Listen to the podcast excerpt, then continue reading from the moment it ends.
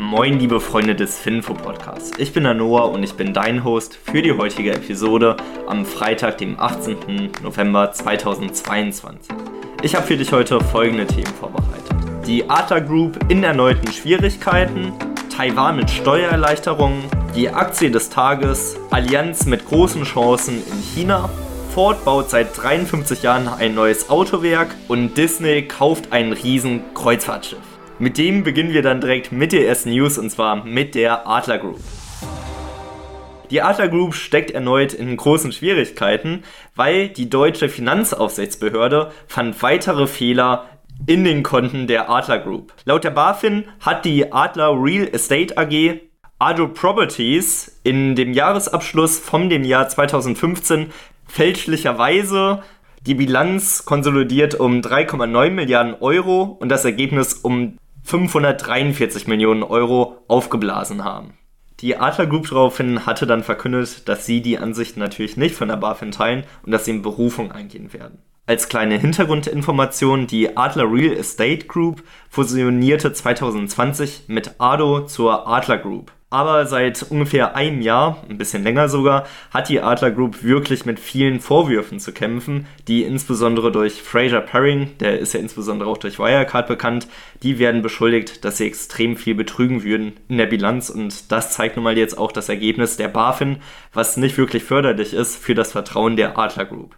Was allerdings sehr interessant ist, eine von der Adler initiierte Überprüfung durch KPMG fand keine Beweise für den systematischen Betrug her, aber wie gesagt, die BaFin sagen was anderes. Die sagen, hier fehlen einige Milliarden und Millionen Euro in der Bilanz und im Ergebnis von Adler. Und deswegen sollte man hier wirklich aufpassen, wenn man investiert ist.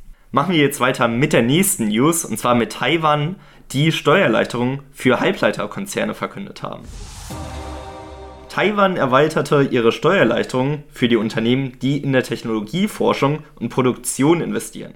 Das Ziel hiervon ist es, die Halbleiterindustrie der Insel enorm zu stärken. Technologieunternehmen werden damit dann in der Lage sein, die Einkommensbesteuerung um ein Viertel zu senken, wenn die Ausgaben für die Forschung und Entwicklung eine festgelegte Grenze erreicht haben. Des Weiteren sollen weitere Steuererleichterungen um bis zu 5% entstehen, wenn man darüber hinaus nochmal ein weiteres Niveau von Forschung und Entwicklungsgeldern erreicht. Das Ganze zielt natürlich darauf ab, dass man die Halbleiterindustrie hier enorm stärkt, weil die letzten Tage und Wochen ist das Ganze ja etwas unter Beschuss gekommen, insbesondere durch die Eingriffe der USA, die sagen, hier Unternehmen aus den USA dürfen eher weniger gerne mehr Geschäfte mit Unternehmen machen, die in China und Co. sitzen. Dementsprechend macht es natürlich Sinn von der taiwanesischen Regierung, dass man hier die Technologieriesen unterstützen möchte, wo ja unter anderem auch TSMC liegt. Kommen wir jetzt aber auch passenderweise zur Aktie des Tages und das ist heute tatsächlich die AMD-Aktie.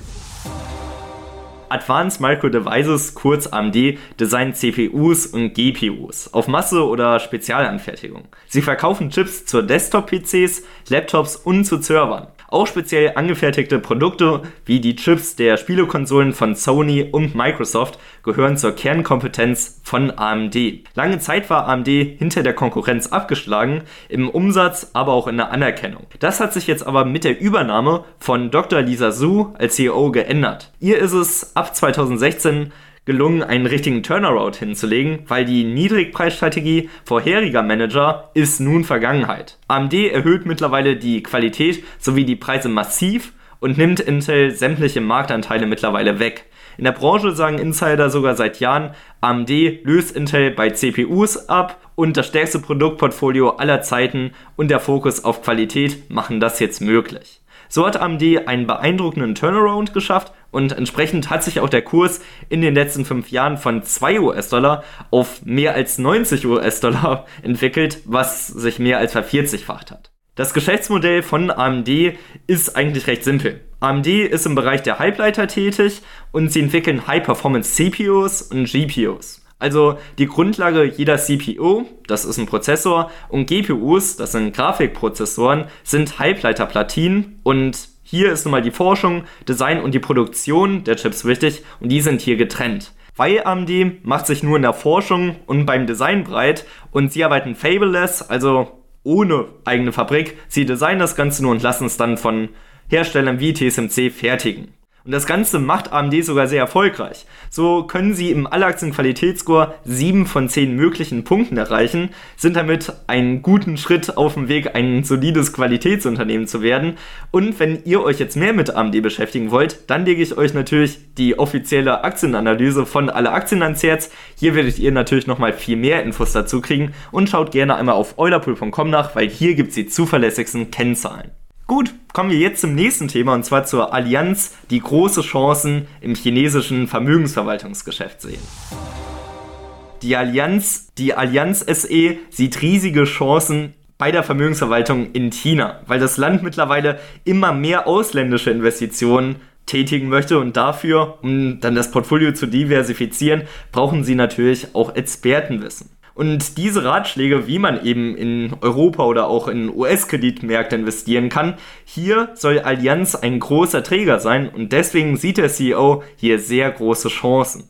Außerdem ist die Allianz daran interessiert, dass man auch China bei den Plänen hilft, das Rentensystem des Landes extrem nach vorne zu treiben und auch hier sollten sie natürlich davon profitieren. Kommen wir jetzt zum nächsten Thema und zwar zu Ford, die seit 53 Jahren ein neues Autowerk bauen. Ford kennen ja bestimmt einige von euch von den etwas altmodischen Autos. Und das ist auch kein Wunder, weil seit über 53 Jahren wird keine neue Fabrik mehr hier gebaut. Aber jetzt ist es wieder soweit, es wird eine neue Fabrik gebaut und zwar in Memphis und hier sollen bis zu 6000 neue Jobs entstehen. Das sorgt natürlich auch für den Aufschwung der Gegend. Hier ist aktuell nicht wirklich viel los und umliegende Geschäfte und Restaurants freuen sich natürlich, weil hier dann wieder mehr Kundschaft sein wird. Also ein großer Pluspunkt für die Region. Kommen wir jetzt aber auch passenderweise zum Fakt des Tages, weil Ford baute nicht immer nur Autos. Im Ersten Weltkrieg stellte man beispielsweise auch Kampfflugzeuge her. Kommen wir jetzt aber auch zur letzten News für heute und zwar zu Disney, die ein riesiges Kreuzfahrtschiff kaufen. Disney kauft das bisher unter dem Namen Global Dream bekannte Kreuzfahrtschiff der insolventen MV Werftengruppe in Wismar. Die hauseigene Reederei Disney Cruise Line will das Schiff demnach am MV Werftenstandort in Wismar unter der Regie von Experten vervollständigen lassen. Der Kaufpreis hierfür ist bislang noch unbekannt, aber man muss sagen, das Schiff ist wirklich riesig und das Ganze soll für bis zu 9500 Menschen Platz haben. Nach der Passagierzahl soll somit der Global Dream das weltgrößte Schiff werden und Disney plant das Ganze dann auch so gut auszustatten, indem man 6000 Passagiere hierauf packen soll und zudem nochmal 2300 an Besetzung. Das Schiff Global Dream ist bislang zu 75% fertiggestellt. Wie gesagt, das Schiff soll noch unter der Regie von Experten zu Ende geführt werden und dann soll es auch betriebsfertig sein. Ursprünglich war das Schiff für den asiatischen Markt vorbestimmt, aber in der Pandemie ist nun mal das Unternehmen insolvenz gegangen und dadurch konnte man hier leider nicht weitermachen. Das soll es jetzt aber auch mit der heutigen Episode des Finfo Podcasts gewesen sein. Ich hoffe, dass ihr euren Spaß beim Zuhören hattet. Ich hatte es definitiv beim Aufnehmen und wir hören uns dann am Montag wieder. Genießt das Wochenende, macht's gut, ciao.